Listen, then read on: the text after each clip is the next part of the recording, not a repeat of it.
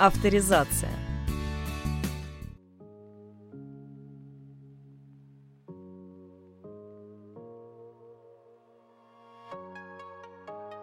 Здравствуйте, в студии Михаил Алимов. Внезапно и Денис Лукьянов. Да, это не э, выпуск очередное знакомство с музыкой, как вы могли бы подумать. Это у нас спешл авторизации, что понятно из названия. И сегодня мы поговорим про такой интересный фантастический феномен, даже отдельный жанр, как альтернативная история. Альтернативная история — это тот жанр, когда фантазия авторов воистину может разгуляться вовсю, начиная там от римских времен, заканчивая советским, э, времена Третьего Рейха, как там, что произойдет, если убьют Гитлера, и история пойдет по другому временному Когда пути. ты можешь переписать абсолютно все, и при этом это очень большой э, разгул, раздолье, точнее, большое для историков, которые в научных работах нормально спекулировать не могут, а вот когда добираются до художественных произведений, сразу у них руки начинают чесаться, и хочется им там Гитлера убить того же, я не знаю.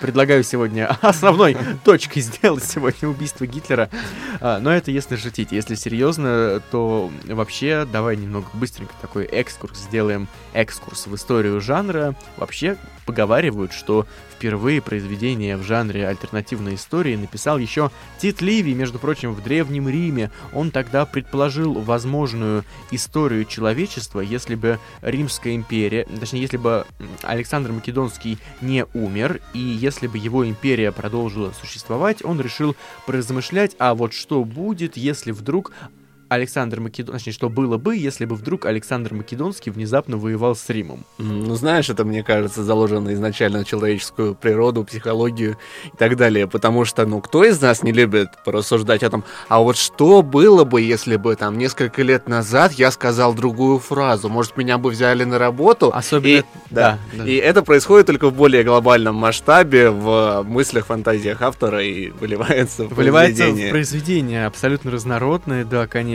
И вообще, на самом деле, наверное, надо с самого начала сказать, что альтернативная история это один из довольно популярных жанров, и не только среди читателей, что интересно, но и среди самих авторов. Потому что, видимо, опять же, как ты уже сказал, интересно им поспекулировать, а что было бы, если в глобальном масштабе. Вообще, давай сначала определимся, что мы можем называть альтернативной историей. Да, но мы с тобой об этом уже рассуждали. перед- Оф рекорд, да. перед программой, да, и к альтернативной истории вообще можно отнести много чего. Это и попадание человека, соответственно, само прошлое, то есть это жанр попаданцев к этому тоже присутствует, и что он бы сделал, если бы там оказался условным, ну, перед началом войны, это очень заезженная тема Ну, для банального так в альтернативной истории, приведем, да, что он побежит предупреждать, предупреждать Сталина о том, что на них внезапно нападут там в 41-м, или он уйдет на границу, предупредит там условных пограничников и так Мгм. далее.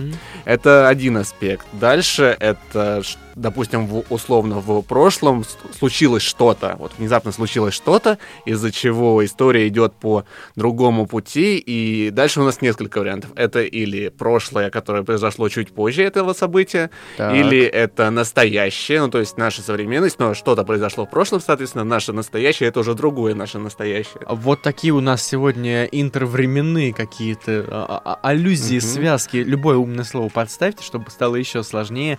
Кстати, стимпанка — это тот жанр, который очень играется как раз-таки с альтернативной историей, потому что практически всегда в стимпанке что-то произошло, мир встал на паровое развитие или на дизельное, если это дизель-панк, вместо электрического, и мы уже наблюдаем, как он стал развиваться. Вообще, кстати, многие отмечают в статьях, что любая альтернативная история, как жанр, она базируется на так называемых точках бифуркации или точках развилки, чтобы совсем просто.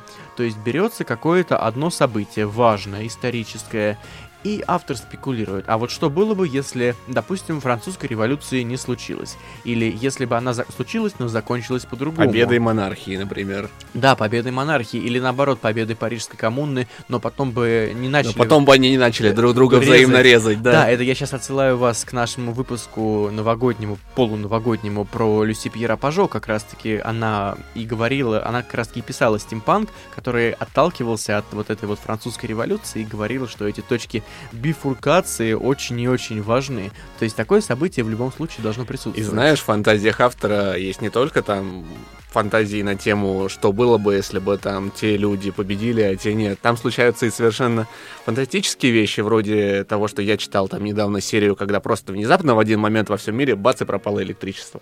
Ну, нормально или, так. Или магия пришла в наш мир, и внезапно там древние русские рода сумели подчинить себе магию, сложилась новая, соответственно, система аристократии магической, и вот по этому пути уже пошел мир и так далее. Это уже Shadowrun у нас немного, нас уже уносит в эти, в компьютерные игры. Мгм. А, кстати, вот как э, один из ярких примеров мы начали говорить там про Гитлера, про то, как люди попадают в прошлое. Вот если мы говорим про попаданцев конкретно и их связь с альтернативной историей, то одна из первых книг, если мы Тита Ливия откидываем, конечно, в этом жанре, это, конечно же, Янки при дворе короля Артура Марк Твена. Потому что в чем, в, том, в чем там сюжет? Янки, американец, современный, попадает в прошлое и начинает вводить там современные деньги и современную экономическую систему. И вот у вас эта точка бифрук... э, би- би- Короче, в общем... Точка бифуркации. Я хочу сказать точка бифруктации. Потому что мне, видимо, хочется Хочется фруктов. фруктов, Я именно. не знаю почему. В общем, точка развилки, давайте так попроще будем иногда говорить, она случается именно тогда, когда герои вводят эту альтернативную систему. То есть здесь альтернативная история появляется посредством какого-то героя. Ну, здесь, опять-таки, это с двух аспектов рассматривается, что делал бы современный человек, окажись в абсолютно другой действительности, то есть это и система поведения человека, психология, вне зависимости от того, там, какого пола, возраста, занятия попал герой, соответственно, зависит от эпохи. И автору, вот, еще хотел бы такую идею вбросить. Автор, Давай. который пишет в жанре альтернативной истории, должен обладать необходимым бэкграундом в плане Безусловно. понимания эпохи, потому что оценивать те времена с точки зрения поведения современных людей это некорректно, как минимум, потому что у них была другая система ценностей и так далее. Они вообще мыслили по-другому, и опять же все эти исторические детали, какие-то нюансы, которые делают книгу более насыщенной, более интересной, они, если не знать контекст, эпоху, они тоже теряются. Про Адама Пшех, что мы говорили еще той весной, у него, я к нему еще подробнее, наверное, вернусь, вот он пишет про Варшаву и Российскую империю, там, получается, конца 19 века, начала 20 и вот он очень хорошо подмечает детали, но он историк по образованию, то есть ему это положено вроде как. И про КГБ у него отдельные фантастические книги есть. Там тоже, естественно, это вообще его диссертация была, по-моему, на эту тему. Поэтому тут там без этих деталек, отсылок не обошлось. Кстати, еще одна книга, тоже такой, такая довольно видная именно в этом жанре, это «Человек в высоком замке» Филиппа Дика. Нацистов вспоминали сегодня, вспомним, как говорится, их еще раз. А Тут описывается история человечества, э, опять же, то пресловутое, что было бы, если Германия с Японией победили во Второй мировой, и здесь, по сути, весь мир поделен на две части, это та, что принадлежит э, нацистской Германии бывшей, и та, что принадлежит, соответственно, Японии. То есть, опять же, здесь э, мы уходим скорее вот в такое более, глоба- более глобальную такую, наверное, альтернативную историю. Мгм. И еще вброшу, опять-таки, я сегодня в такой около попаданческой тематике, потому что Мгм. я э, весьма приличное количество книг прочитал на эту тему. Э, В условиях попаданчества почему-то очень много этих самых попаданцев имеют необходимыми технологическими знаниями. То он там перед, от- перед своим попаданием условным внезапно заинтересовался холодным оружием, начал внутри... Куз- кузнечным Да, делом. начал попал в кова- ковать булат там. Я сейчас читаю серию, собственно говоря, и вот буквально прошло несколько лет, он, он сковал бу- булатное оружие, гранаты, револьвер в 17 веке на Руси. Ну, прекрасно, что я могу сказать. И, как говорится, не скаканули в реальной жизни, так скаканем Мгм. хотя бы в альтернативной истории. Вот, у меня такое ощущение, да, что некоторые герои попаданчества действительно заранее готовятся к тому, что с ними произойдет. Если Мгм. так, то у них явно есть чувство предвидения. Ну да, это очень неплохо, если у каждого попаданца есть дар всевидения, то зачем нужна ванга тогда спрашивается. Кстати, опять же, вот э, у нас есть два варианта, либо у тебя прошлое меняется каким-то магическим путем, то есть происходит какая-то внезапно э, катастрофа, нежданно-негаданно, там взрывается древнее магическое ядро, которое атланты еще похоронили на дне океана под э, городом Рельех, где спит Ктулху. Да, а потом в его нашел ловец жемчуга, случайно дотронулся и пришел масштабный Да, капец. знаешь, как, как в этом, как в Человеке-амфибии индейцы, которые прыгали, ныряли за жемчугом, вот он доплыл, нашел и случился капец, либо э, реальная история, история просто чуть-чуть выстраивается по другой дорожке. И, кстати, mm-hmm. некоторые авторы статей, опять же, или исследователи, на удивление, есть адекватные, более-менее внятные научные работы на эту тему, они говорят, что, в принципе, альтернативная история может называться таковой только если до этого момента у тебя то, что происходило с миром, было точь-в-точь, как э, с нашим. То есть, допустим, э, мы берем, ну, я не знаю, крестовые походы средневековые, допустим, ты хочешь там сделать эту точку бифрукации какую-то, что-то там пойдет не так, и история изменится.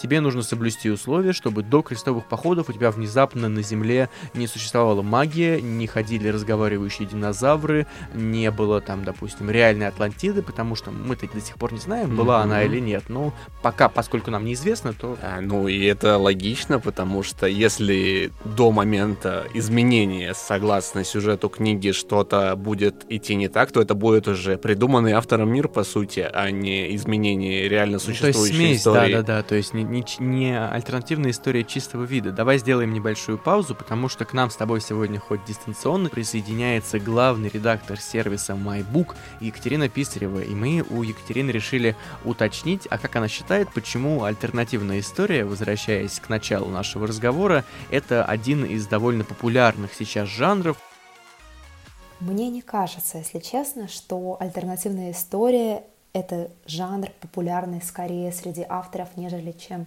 среди читателей. Мне кажется как раз-таки, что спрос порождает предложение. А если отвечать на вопрос, почему именно этот жанр настолько популярен, то, мне кажется, это очень просто. А, у каждого есть свое право на мнение, и это довольно любопытно поиграть в Бога, Помните, например, знаменитый роман Джона Фаулза а, «Волх», он изначально назывался «Игра в Бога». И вот эта игра а, в этом жанре, мне кажется, что она дает максимальную свободу автору. Он выступает в качестве такого демиурга, который может изменить ход истории в прошлом, пофантазировать, что бы было, если бы какое-то событие можно было бы предотвратить. А, многие люди хотят представить свою версию а, каких-то глобальных коренных событий, которые повлияли на ход мировой истории. Что бы было, если бы СССР не развалился? Там, то есть мы видим огромное количество произведений. Что бы было, если бы не случилось убийство Кеннеди? Поэтому мне кажется, что э, эта популярность жанра вполне объяснима. Кому из нас не хочется хоть на минуту хоть, э, там, не знаю, на несколько страниц или на большой роман а, попробовать быть Богом. Я бы хотел поделиться немножко своими Давай, соображениями да, на этот счет. Вот я так подумал немного над этим вопросом. С одной стороны, это легче, чем написать новый мир абсолютно, потому что у тебя есть уже на что опираться. Ты знаком с персонажами, которых не нужно придумывать с нуля тебе всего лишь нужно смоделировать, ну не всего лишь, тебе нужно смоделировать ситуацию и, и дальнейшее развитие. Да, и придумать, к чему это все приведет. Да, то есть все структуры экономические, социальные у тебя уже готовы. Если это прошлое, они все равно готовы. И даже если ты их меняешь, ты просто что-то корректируешь там. И тебе не приходится, как какому-нибудь там Брэндону Сандерсону, писать полторы тысячи страниц только для того, чтобы описать, как у тебя в какой-нибудь там Золотой Империи работает э, система экономии, система магии, система продажи рабов, mm-hmm. еще что-нибудь. Это к экономике относится. Ну ладно, в общем, это все бремя, оно с тебя тебя сваливается, и тебе становится легче. А вот как тебе да. кажется... Давай, ага, ты хотел что-то да, сказать? Нет, нет? Хорошо, смотри. Как тебе кажется, в принципе, вообще, почему людям вообще нравится спекулировать на тему, а вот что было бы, если бы в глобальном масштабе. Не то, понятно, почему нравится думать, а вот если бы я вчера сказал одно и тогда бы поступил на собеседование, это логично. А вот так, почему? Ну, потому что многим кажется, что в даже если рассуждать в глобальном масштабе, то в современности не все радужно, у нас нет э, розовых поней, какающих радугой, простите. Л летающих стимпанк да, этих да. автомобилей, да. И это могло бы быть, могло бы быть лучше, опять-таки мы возвращаемся к этому только в более глобальной тематике, если бы в прошлом произошло что-то, допустим, если бы не было Второй мировой войны, если бы не случилось Великой Октябрьской революции, то мы бы до сих пор жили в империи, были дворянами, крепостного права бы уже не существовало, Россия была бы там в топ-экономик мира. Или наоборот, что было бы, если бы случилась так какая-то такая вещь, допустим, Россия совершила, или любая другая страна, рывок чуть раньше, и сейчас она развивалась намного сильнее бы, и не обязательно с присутствием фантастического элемента, то есть не в том плане, что развитие было бы круче, все бы ездили на обычных авто, а у нас бы все летало. Нет, просто что-то банальное, например, уровень экономики был бы выше. Или с раком бы бороться научились, например. Да, или так тоже, то есть, возможно, именно из-за того, что люди понимают, что обстановка напряженная, обстановка не всегда, не везде самая радужная, и как-то хочется немного разгрузить себя. Кстати, исследователи тоже про это говорят. Сейчас цитату зачитаю, я тебе тоже ее off-record прочитывал сегодня. В общем, это фраза из одного исследования. Почему в России, по крайней мере, жанр альтернатив, альтернативной истории любит, и почему нравится людям спекулировать, что было бы если. Все российское общество с помощью жанра альтернативной истории медитирует на свое прошлое, пытаясь справиться с последствиями футуршока. Футуршок. Меня поражает... Как звучит Как а? артишок звучит слово на самом-то деле, если по-хорошему. А, но давай мы немножко отведемся к Екатерине Писаревой снова, потому что мы у нее тоже решили уточнить, а как ей кажется, почему людям нравится на тему «что было бы, если» спекулировать. Давай послушаем ее ответ. Для начала я, наверное, хотела бы сказать, что спекуляции, любые вообще, они обращены напрямую к эмоциям. То есть а, авторы спекулируют на темах для того, чтобы вызвать отклик. А, потому что, как а, все мы знаем, хуже, чем забвение, хуже, чем безразличие к а, вышедшему произведению, нет ничего. И, конечно, людям нравится спекулировать на том, чтобы было, если бы, потому что они чувствуют, что могут, почему бы и нет. То есть, конечно, намного проще вынести в название или объявить, что главный герой а, твоего произведения, там, например, Гитлер или Сталин или Рузвельт, или, там, не знаю, Александр Македонский, Элвис Пресли, а, Курт Кобейн, кто угодно, кто-то с громким именем. И часть людей, которые любят этого персонажа, этого человека, они откроют э, эту книгу и посмотрят, что же в ней написано про этого героя. То есть, конечно, громкие имена, как громкие бренды, они продаются. Ну что же, теперь, наверное, надо поговорить немного о книгах о самих, да, я думаю. А потом мы двинемся к одной важной теме, которую я очень хочу коснуться в плане перегибов, скорее, чем недогибов. Э, мы с тобой это уже опять-таки обсуждали до программы. Я тут как можно сказать, я тоже своего рода специалист, как говорится в известном меме, по по попаданческой фантастике. Да, это я предоставляю сейчас слово полностью тебе, потому что я здесь скорее, ну не полный ноль, но ближе к нулю, чем мог бы быть. И я могу посоветовать несколько серий из тех, которые я читал сам, которые я дочитал до конца и которые мне действительно понравились. Э, находятся они все, соответственно, на площадке After Today. Э, часть там Нами упоминаемая да, несколько раз. Да. Часть в свободном доступе, часть покупаете. Мы же не пиратим, правильно? Мы же покупаем книжки. Да, конечно, мы не, не пиратим. Э, Ни разу. Нет, не перед каждой... Простите, да. Ладно, я заговорился. Первая серия называется Warlord. Это из той серии, прошу прощения за тавтологию, что в истории, современ... истории России произошло некое событие, а именно пробуждение магии.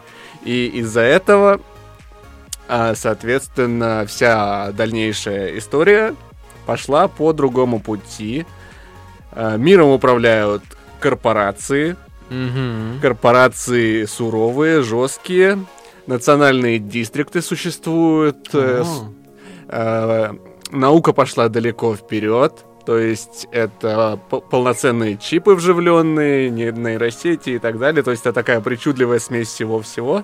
Вот ты говоришь, у меня сейчас опять отсылки, во-первых, э, точнее, ассоциации возникают с Нилом Стивенсоном, с его книгами, с немного с Пановым, с Вадимом, и немного с тем самым Shadowrun. Если вы не знаете, погуглите, можете прям пока нас слушаете. Это компьютерная игра, где по сюжету тоже в один момент проснулась в мире магия, и мир тоже изменился. Но там не в прошлом, а в настоящем передаю слово тебе обратно.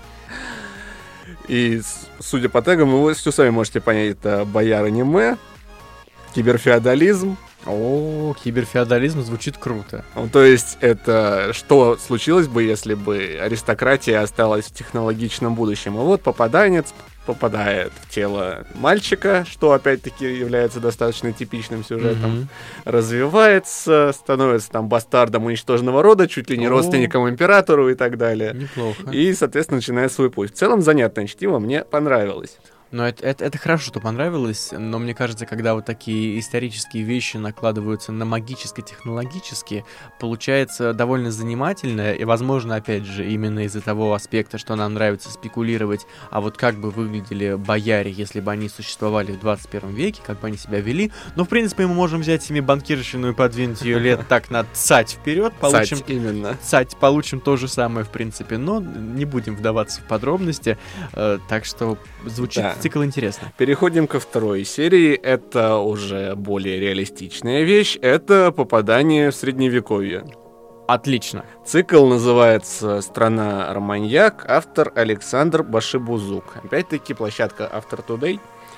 И в целом это, опять-таки, к упоминаемым уже роялям о попаданцах, тренер фехтования mm-hmm. попадает в средневековье.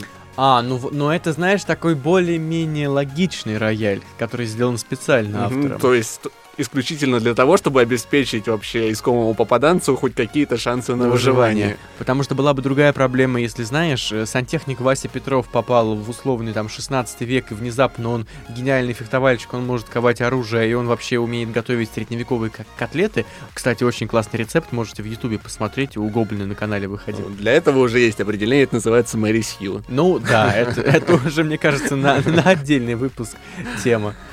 И этот попаданец, соответственно, попадает в тело бастарда одного практически уничтоженного рода, много воюет, встречает любовь, расстается с любовью. И род он спасает в конце, я надеюсь. Угу. Да? Его там помотало чуть ли не по всей Европе, он там, по-моему, даже в Россию приезжал.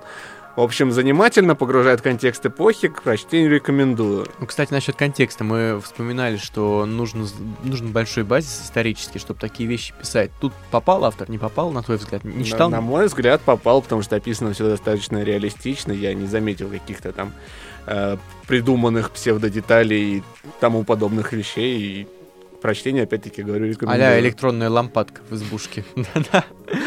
Так, едем дальше. Да, и понимаю. еще одна серия, которую я ага. рекомендую, я ее сегодня уже упоминал, называется серия «Фаворит». Это про попадание в древнюю Русь, только Русь немного необычную. Автор вводит, опять-таки, ту самую искомую точку бифуркации. Mm-hmm. Дело в том, что в той Руси не было смутного времени. А вот это уже такая прям историческая, историческая mm-hmm. история. В 17 веке нет единой Руси, есть Псковское княжество, Новгородское княжество и Московское княжество, mm-hmm. соответственно. Mm-hmm. И на троне до сих пор Юриковича. Неплохо. Кстати, по- по-моему, знаешь, такой вариант практически неизмененный настоящей реальности. Кто ж там знает, куда генетическое древо своими корнями уходит? И вот, э, получается, попадание происходит каким-то абсолютно случайным образом. Попал под машину, очутился в теле сына стрельца. Хорошая машина была. Угу. И дальше события несутся вскачь, там и любовные интриги, и попытка найти золото в Сибири успешная, и введение гранат, револьверов, о которых я сегодня говорил. А, это ты вспоминал, тоже. да, да, да.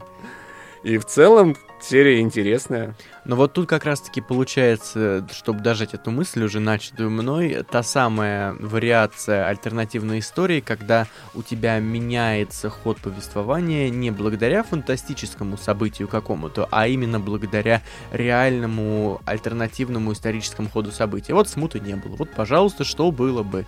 А не то, чтобы там вот во время смуты пришельцы скинули mm-hmm. на человечество ядерную бомбу, и вот что было да, бы. Да, а так вполне логичная борьба с иезуитами, войны с Польшей, войны с Литвой. Ну, собственно говоря, ничего нового, но немного под иным соусом. Это вот так. Мне кажется, так большинство альтернативной mm-hmm. истории можно описать. Да, и в качестве небольшого знакомства с э, тем творчеством, которое я вам сейчас рекомендую, я хочу прочитать отрывок из книги «Фаворит стрелец» Константина Колбазова. Обустроившись и получив первое золото, пяток стрельцов из мужичков постарше отправили обратно в Москву. На той самой пироге Ивана. Суденышко легкое, стремительное, а потому дойти должны быстро. А чтобы было с чем поклониться царю-батюшке, вручили стрельцам порядка трех фунтов золотых самородков и песка. В принципе, Иван выпросил этих служилых именно с этой целью. Пока суд до дела, пусть сюда шлют народ до охрану. Ну да, это уже не его, Ивана, головная боль. Пришлют людишек, останется прииск под присмотром. Нет, они отсюда по осени в любом случае уйдут. Нужно в Москву доставить добытый металл. Хм, а ведь будет что доставлять? Ей-ей будет. Причем Иван и не ожидал, что улов может оказаться столь богатым. «Ты чего орал-то, Елизар?» Наподдав мысленно самому себе за разгильдяйство, спросил Иван. И действительно, чего орать-то? К находке новых золотых россыпей Крапивин уже относился вполне ровно, тем более, что богаче участка, где был установлен настрок, ему не попадалось. И если Иван все правильно помнил, то и не попадется. Тут крупнейшие залежи железной руды. Отличной руды, Ваня. Река вон она, руда вот она. Выставляй плотину и ставь завод. А если чусовую соединить с Исытью каналом, то и вовсе получится настоящий водный путь в Сибирь. Представляешь, какие перспективы? Представляю, хмыкнул Иван. Потом с издевкой добавил. Как новгородцы обрадуются тому, что тут кто-то собрался прорубать легкий путь в их владение. Вот уж радости будет полные штаны, как бы до войны не дошло. В любом случае рядом проходит Сибирский тракт и водный путь в Сибирь, и этого не отнять. Место для города очень удачное, а коли есть еще и руда, то заводу тут быть, и не одному. К тому же золотым россыпям защита потребна, а землю только тогда можно удержать, когда она заселена людьми. Да кто бы с тобой спорил, город тут нужно ставить, и это однозначно, но насчет канала новгородцы не поймут. Вообще-то Ивану рассказывали, что был проект канала из Чусовой высыть, как и постройки каскада плотины водохранилищ по Чусовой, чтобы добиться на ней нормальной навигации. Так что задумка вполне осуществима. Дорого и муторно, тем более в настоящее время, но если строить, то только сейчас. Потому что когда лягут рельсы Транссиба, надобность подобной транспортной артерии попросту отпадет. А пока лет 200 еще впереди, так что вполне актуально. Но и кто это будет делать? В казне на такое точно денег никогда не будет. Были здесь в свое время магнаты Демидовы? В смысле будут? Хм, а может и не будут. Не суть важно. Главное, что и они за подобный проект не взялись. Или просто не хотели. Да плевать, поймут новгородцы или нет, с пылом возразил Крапивин. Чая у государя достаточно силы вразумить их. А вообще это дела дней далеких. Просто думать о том нужно уже сейчас. «Кстати, а кого ты хотел тут подстрелить?» – перевел разговор на другую тему Елизар. «Лося», – авторитетно заявил Иван, мол, знай, что за добычу упустил. «Ага, ну тогда с тебя причитается». «Чего это?» «А того. Как ты собирался его тащить до Березовского? Мы ведь без лодки тут, пешочком». «Угу, об этом он что-то не подумал. Они-то сюда на своих двоих притопали». Оно, конечно, можно и лодкой, но уж больно изрядно пришлось бы покружить. На каждый километр по прямой спиток по речушкам и рекам – Овчинка выделки не стоит. Твоя правда, вынужден был признать Иван. Чуть не получилось, как в той притче. Охотника, зачем стреляла медведя? До деревни еще 20 верст, однако. Елизар не понял, пришлось рассказать анекдот, а потом ждать, пока тот отсмеется. Впрочем, Иван все же попенял инженеру, чтобы тот особо не расслаблялся. А знаешь, Елизар, вот как минимум лосиной шкуры мы лишились. И это не совсем хорошо. Для колод запас совсем не помешает. Все так. Иван вовсе не собирался перемывать десятки тонн песка лотками. Он понятия не имел, как тут моют золото. Ему была известна достаточно совершенная технология, и не было никакого желания изобретать велосипед. Конечно, Крапивин вновь удивился, но Иван попросту отмахнулся, широким жестом подарив тому идею в личное и безраздельное пользование. «Запас шкур, может, и не помешает, Ваня», утирая слезы, выступившие от смеха, возразил Крапивин. «Да только нам осталось-то недели две, так что до конца и прежние нормально отработают». «Убедил. Ну что, в обратный путь, наконец, подытожил Иван. Время есть. Давай еще побродим. Только ты уж от меня не убегай больше, а то мне как-то боязно», признался инженер. «Ну извини», — вновь повинился Иван. «Больше не оставлю, обещаю». «Ладно, веди, Сусанин». «Слушай, ты все время упоминаешь какого-то Сусанина. Может, подскажешь, кто это?» Как уже говорилось, в этой России смутного времени не было. Слабовольный Рюрикович, что профукал как Новгород, так и Псков, случился. А вот польской интервенции не было и в помине. Ну и тот самый Сусанин, скорее всего, дожил себе мирно в своей деревеньке и ведать не ведая, что очень даже мог войти в историю настоящим героем. Да так, слышал от кого-то, что да, был такой крестьянин Сусанин. Его татары заставили им путь указать, но он и завел чуть не целое войско в болото, где те и потонули. Ничего подобного не слышал. Да и я тоже, собственно говоря, только разок и услышал. Зато очень к месту, если тебя кто-то хочет заплутать. Ну или сам не знает, куда идти. Кстати, есть мнение, что он вовсе не хотел становиться героем и просто заблудился. Над лесом нависли тяжелые тучи. «Куда ты завел нас, Сусанин хитрющий? Идите вы к ляду, я сам заблудился. Хотел заплутать вас, до стропочки сбился». Слегка изменив детскую переделку, на два голоса продекламировал Иван. Чем вызвал искренний смех инженера. Подумать только, какой в этом мире получался эффект от бородатых и давно уже не смешных анекдотов и присказок. Вот что значит неприсыщенный слушатель. «А где это было?» — вновь поинтересовался Крапивин. «Да вроде как на пути в Новгород, мол, потому татары туда и не добрались, что те земли оберегали непроходимые болота». «Хм, немалая доля истины в этом есть. Ну что, пойдем?» «Да пойдем уж. Больше ничего стоящего не нашли». Хотя Иван знал точно, этого в окрестностях хватает. Ну да чему тут удивляться? Не друг на дружке же эти месторождения. Тут надо еще ножки изрядно побить да облазить все. И Лизар же по большей части заточен на золото. Все остальное – побочное. Вот и дошли руки, или скорее все же ноги, чтобы потоптать более дальние пределы. Давай теперь я быстренько Давай. скажу про романы, о которых хотел рассказать. Ну, во-первых, раз мы уже начали говорить про Адама Пшешту, про польского автора, его окончательно дожмем. В чем там вся суть романов, вся суть альтернативности?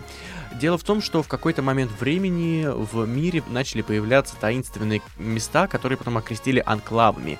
И там происходила чертовщина. Это такие в некоторой степени бреши между реальностью, и туда проникают различные демоны, различные твари и обворожительные суккубы, и кровавые там монстры, mm-hmm. которые все рубят, кромсают, и там еще появляется некое такое вещество, которое называется первичная материя. Чтобы не спойлерить, там очень интересно вообще сама история, что это такое, объяснение. Правда, классное, оно немного религиозное, но тем оно и классно, что очень хорошая спекуляция получилась. И, в общем, эти анклавы, эти территории начали огораживать здоровыми прутьями из серебряных сеток, потому что это было единственное, что могло сдержать всех существ там обитающих. Mm-hmm. И, соответственно, с появлением этих анклавов, то есть тут у нас уже фантастический элемент, начинается альтернативное развитие человечества, развивается вместо химии алхимия, теперь mm-hmm. главный герой Олаф Рудницкий, он алхимик, э, естественно, развиваются интриги, связанные с, конкла- с анклавами, все туда хотят проникнуть,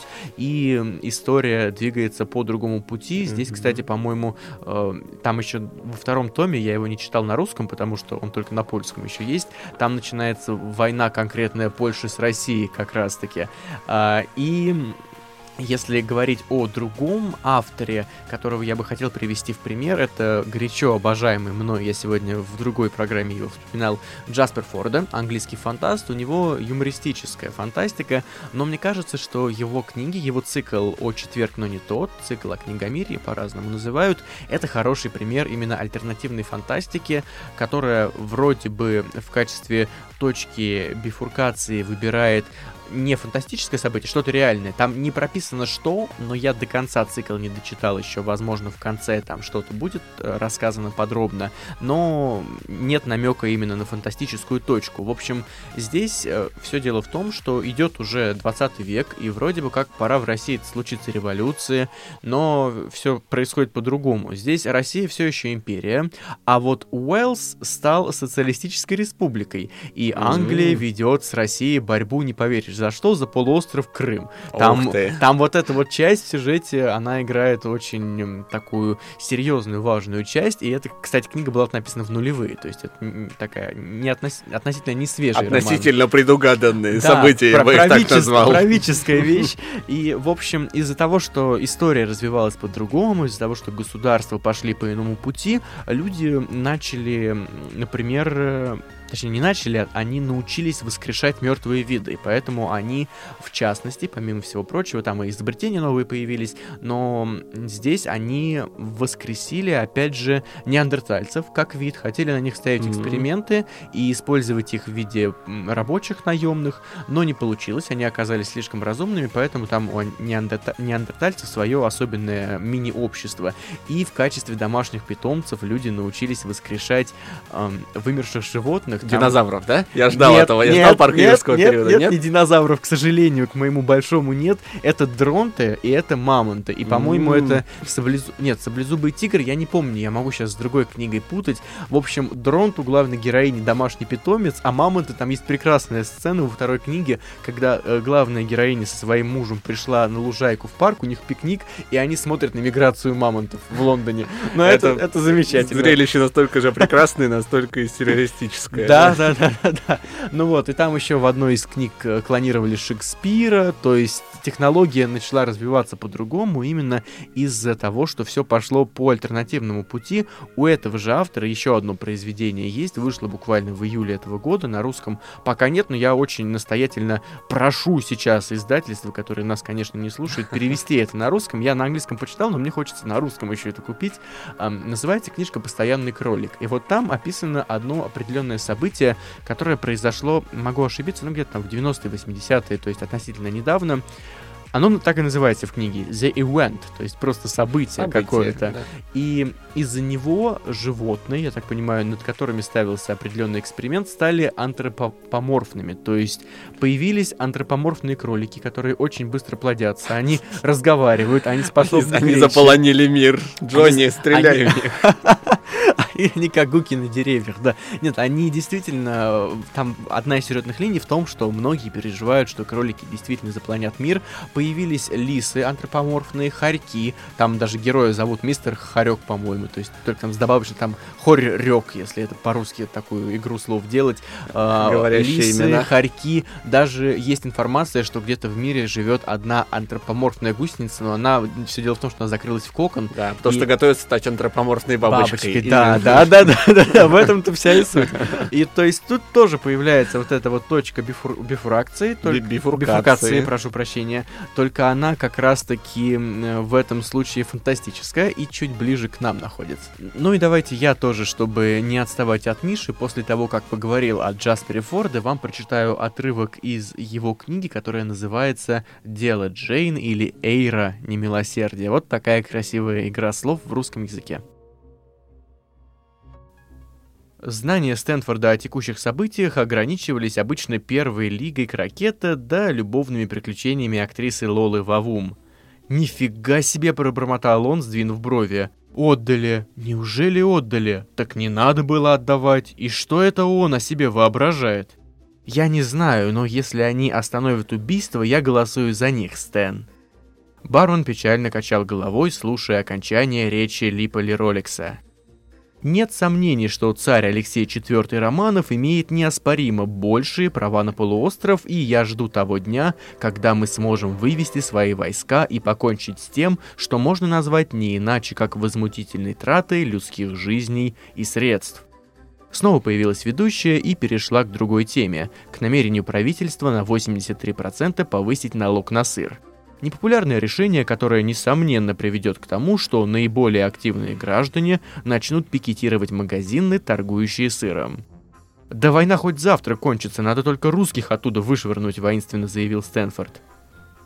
Это не аргумент, и он сам это понимал. На полуострове не осталось уже ничего, за что стоило воевать, кто бы ни победил. Единственная полоска земли, которую не искрошили в пыль снаряды, была густо заминирована. Исторически и морально Крым принадлежал Российской империи, хоть ты тресни. Дальше в новостях говорилось о столкновении на границе Социалистической Республики Уэльс. Раненых нет, просто обмен выстрелами через реку Хей близ Уая. Традиционно буйный пожизненный президент Авайн Глиндор VIII обвинял английский империализм в стремлении объединить Британию. Парламент тоже традиционно делал вид, что ничего не замечает. Программа продолжалась, но я уже слушала в полухо. В Данжесе открылась новая атомная станция. На открытии присутствовал премьер-министр. Он, как положено, скалился над фотовспышками. Я вернулась к газете и начала читать статью о парламентском биле. С дронтов снимался статус охраняемых животных по причине резкого увеличения их численности. Сосредоточиться никак не получалось. В голову упорно лезли проклятые воспоминания о Крыме. К счастью, возвращая меня к реальности, запищал пейджер. Я бросила на стойку несколько банкнот и быстро направилась к выходу. За моей спиной ведущая мрачно рассказывала об убийстве молодого сюрреалиста. Парня забила до смерти банда радикальных приверженцев французского импрессионизма.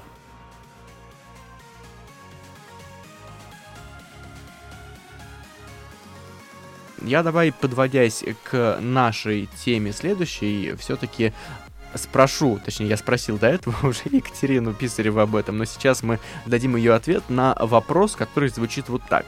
А может ли альтернативная история быть слишком альтернативной, и есть ли у жанра некая граница, Ого. через которую авторы не должны или им не стоит через эту границу переступать?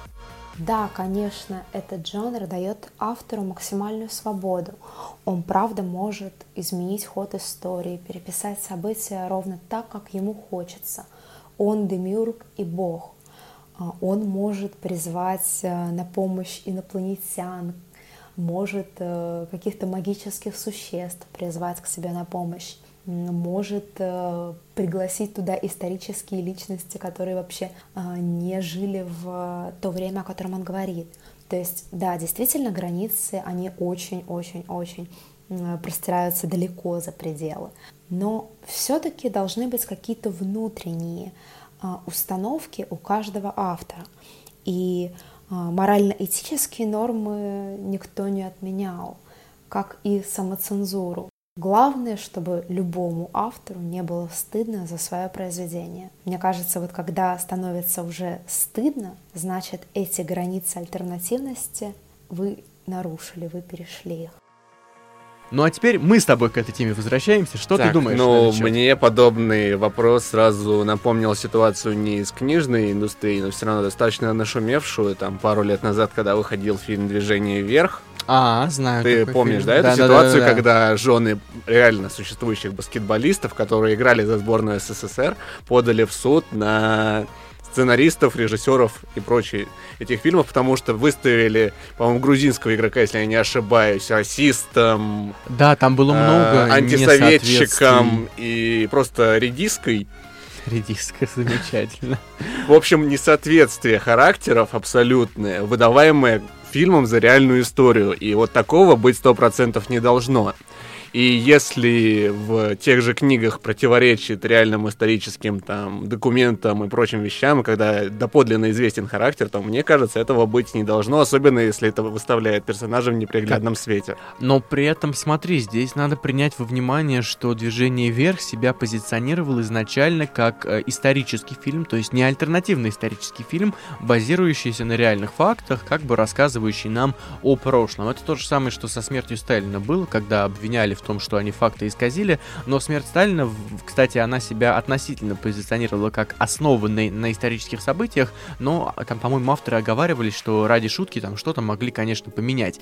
Но мы говорим именно про тот жанр, литературный или киношный, сейчас неважно, который позиционирует себя как альтернативную историю. То есть он говорит... Вот, позволь я сейчас да, давай, вклинюсь. Как раз. как раз про альтернативную историю. Помнишь, что мы с тобой обсуждали в начале программы, что альтернативная история считается таковой, если она соответствует соответствует реальной истории. Если то, что было до этого, соответствует реальной истории, а то, что было прошлое, после этого, точнее, после этой развилки, точки развилки... Ну, ты думаешь, что после точки развилки характер реального персонажа вдруг резко поменяется, и он станет э, нехорошим человеком? Но если я про характеры хотел потом сказать, кстати, другой такой блок должен был быть. Но, допустим, если мы берем не характер, а если мы берем, э, в принципе, ну, чересчур какой-то сюр, который начинает происходить после вот этого альтернативного развития, Ну вот, кстати, по поводу Сюра, почему бы и нет? Это авторская воля, если там не происходит какой-то уж совсем жести лютой. Ну, то есть грани альтернативности нет. Точнее, она есть до события, получается, до точки этой, угу. но ее уже нет после, потому что... Ну, она есть, но она максимально, я бы ее назвал максимально широкой. Это как философская категория, ну, да? Ну, то есть нельзя уходить в абсолютную жесть, как я уже сегодня говорил, но какие-то ограничения допустимы, но они ну,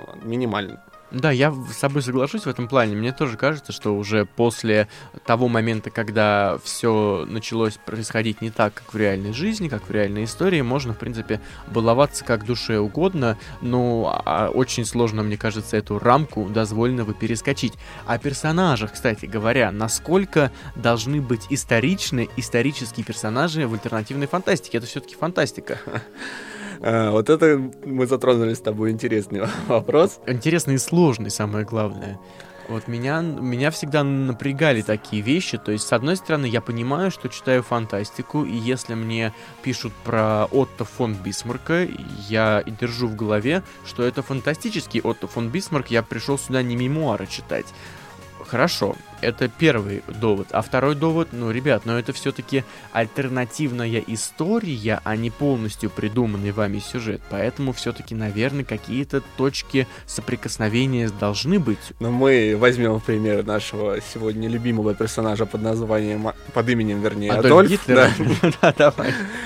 И если мы возьмем в расчет, допустим, произведение, которое описывает, что произошло бы, если бы Гитлер там не пришел к власти и не стал диктатором, главой Третьего Рейха и не повел э, арийских воинов на покорение Европы и всего мира, то такое допущение может быть, что mm-hmm. он там остался художником, может быть, не особо успешным, но спокойно жил там с какой-нибудь условной немецкой Греттой из Берлина и окончил свою на жизнь, на берегах Рейна, жизнь в неге да. и, и блаженстве. Да, такое может быть. Да. И умерли они в один день и похоронили их в одной могиле.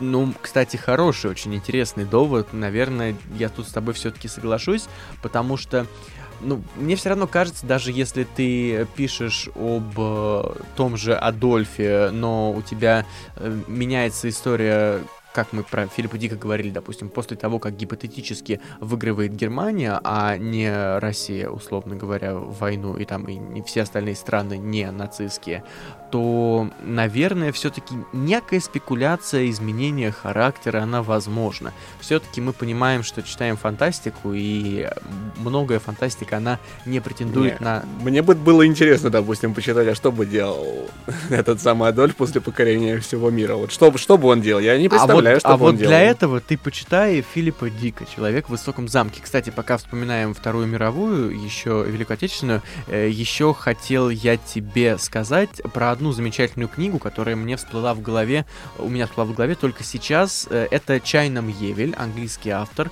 Я ее летом читал, и я после финальной точки остался под невероятным впечатлением, скорее даже от послесловия.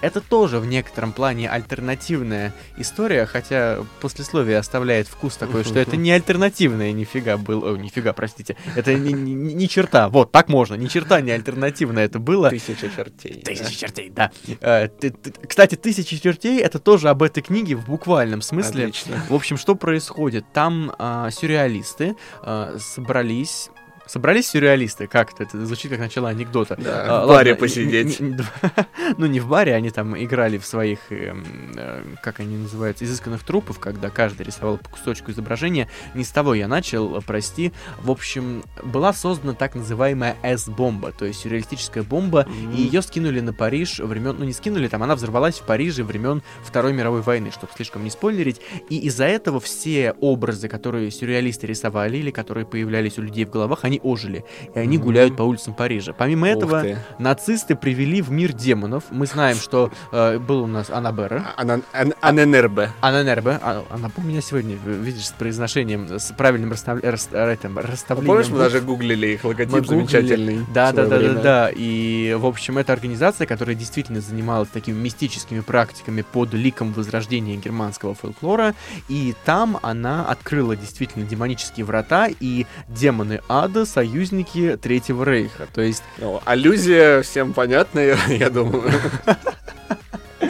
по-моему, более чем. И вот знаешь, ты еще упомянул про сюрреалистическую бомбу, и у меня в голове сразу же всплыла мысль о том, что ее немножко в другом смысле сбросили на весь мир, и начинают происходить какие-то абсолютно сюрреалистические события последние несколько лет. Очень метафорически получилось. Я же говорю, там э, половина сока этого произведения в финале и в послесловии. И, в общем, э, получается такой альтернативный мир, где все шло нормально до Второй мировой, до вот этой вот события взрыва С-бомбы, а после взрыва С-бомбы у нас получилось получился ну, альтернативный Париж как минимум, и альтернативный мир, соответственно, тоже. Кстати, но демоны, по-моему, там были еще до С-бомбы, или, по крайней мере, их пытались призвать до С-бомбы. Но тут мы, тут мы, кстати, не можем говорить, а это фантастика-то была или не фантастика. Давай сейчас немножко перебьемся на Екатерину Писареву, потому что мы у нее как раз-таки про персонажей тоже спросили, решили узнать, а как ей кажется, должны ли быть четко историчны в, альтернативном, в жанре альтернативной истории, простите за тавтологию, персонажи. Слушаем. Вы знаете, мне кажется, что реальные исторические персоны э, очень э, проблематичны. Их изображение не просто в альтернативной истории, а вообще в книгах. Э, если мы будем говорить о биографичности, которая должна или не должна э, присутствовать, э, то я скорее склоняюсь к тому, что не должна, что никто не обязан писать биографию в альтернативной истории автор как раз-таки очень свободен. Он может двумя-тремя словесными штрихами описать этого героя. Он может наделить его другим характером, нежели в жизни. Он может отправить его в совершенно другие места, э, где он не бывал. А, скорее мы имеем дело с неким образом исторической персоны и предъявлять э, странные претензии этому жанру и говорить о том, что автор, например, э, не точно воспроизводит биографию э, своего героя, это довольно странно. Все-таки альтернативная история — это свободный жанр, некая вариация на тему, возможность переписать все и вся, а, поговорить э, с какими-то персонами из мировой истории, переосмыслить их и показать э, совершенно иначе.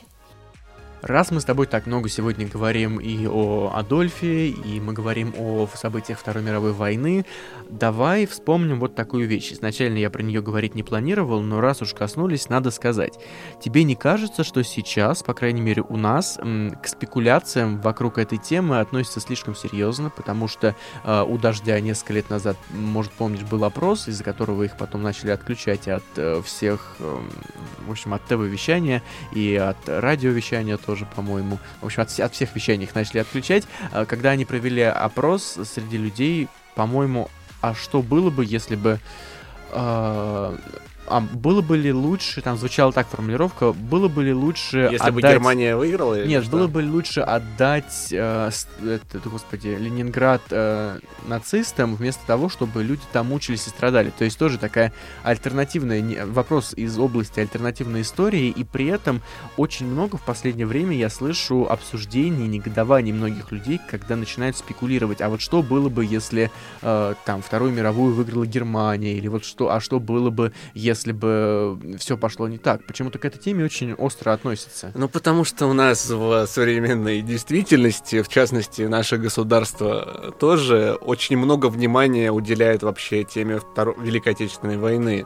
И неудивительно, что многие начинают задумываться, когда узнают вообще о том, что там происходило, о том, что могло бы произойти, если бы все пошло по-другому. Как я уже говорил ранее, это именно в менталитете, можно сказать, нашем прописано. В человеческом менталитете даже, я бы сказал, в общем, не только в российском. Мне, в принципе, не нравится, как на эту тему реагируют, когда начинаются какие-то спекуляции, потому что начинают обвинять в том, что это оправдание нацизма часто, или в том, что так вообще нельзя mm, говорить. Особенно учитывая несколько введенных законов последних да, на эту же тему. Даже, слушай, даже если мы берем э, Сталин Донор или Сталин Кебаб, не, не помню, как правильно называлось, да, когда да. нас шурмичную а, прикрыли. В, в, в КГБшной форме когда, и это даже это, это даже да, это не альтернативная история, это просто такая хохма, как ну, говорит ну, это, наша это коллега. хохма и попытка выехать на оригинальности. Ведь это место же наверняка да. пользовалось своим спросом на, для любителей. Нет, ну я бы сходил. Если, я бы тоже сходил, я чисто по приколу. Чисто по приколу, это было бы забавно. Ну и в общем, мне не нравится такая ситуация, что каждый раз, когда начинаются какие-то спекуляции на тему альтернативности, особенно касаемо Второй мировой войны,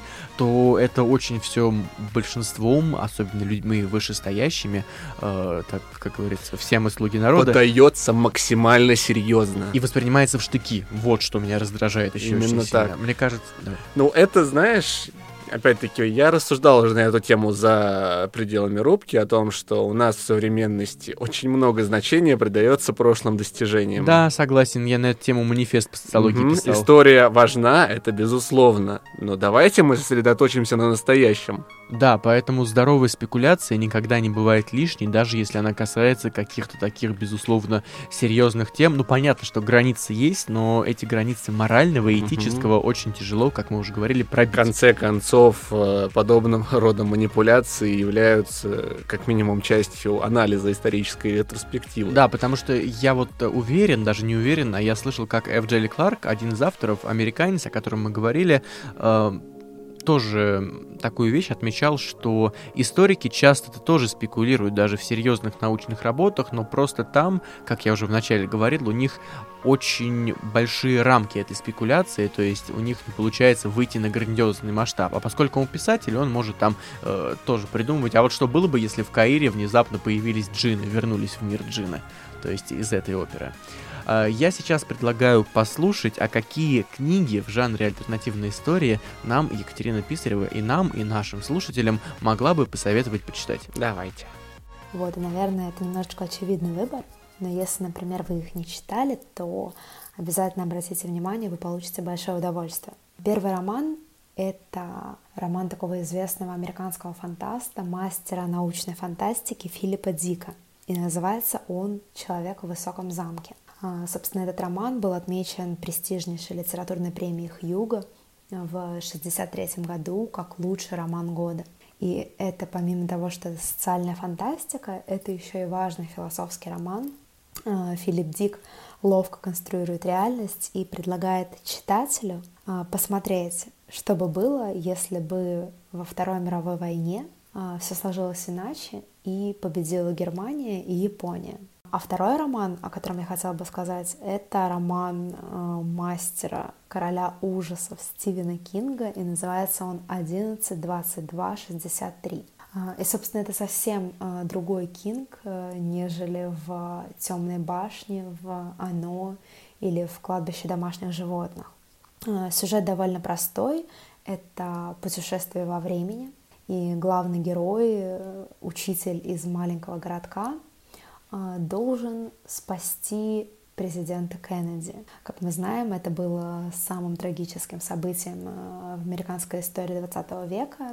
А, то есть Кинг пытается подумать, что бы было, и вернее показать читателю, что бы было, если бы, и пишет удивительный роман. И вот так странно, я говорила про Филиппа Дика и его роман «Человек в высоком замке», который в 1963 году стал лучшим романом года. И он так э, ловко зарифмовался у меня с э, 63-м годом Кинга. Вот, но это я не нарочно. Видите, альтернативная история сама пишется на глазах. Ну что же, я думаю, мы отлично поговорили с кучей... Мне тоже очень понравилось. С кучей да. аллюзий, с кучей, что важно, исторических отсылок, интересных книг. А, спасибо огромное, скажем, Екатерине, что она сегодня с нами хоть дистанционно, но была. Это главное, я думаю. Э, если у тебя есть что сказать в завершение, давай. Ну да, опять-таки спасибо Екатерине за то, что поговорила с нами, хотя ее сейчас нет рядом с нами в рубке, но все равно, я уверен, она сказала очень интересные вещи, которые стоит послушать слушать всем. А также спасибо, что тебе, что позвал меня сюда на программу, потому Всегда что обращайся. э, поговорить на интересные темы с интересным человеком всегда интересно. У нас это квинтэссенция слова интересно. У нас просто, знаешь, есть студенты по обмену, а есть ведущие по обмену. Михаил Алимов ходит к Денису Лукьянову, Денис Лукьянов ходит к Михаилу Алимову. Ну, а на этом мы будем закругляться. Э, Читайте хорошие книжки, здорово спекулируйте. Э, Что еще можно пожелать? Давай, от себя. Не бойтесь рефлексировать. Вот, отлично, я считаю. А с вами были Михаил Алимов. И Денис Лукьянов. Пока-пока.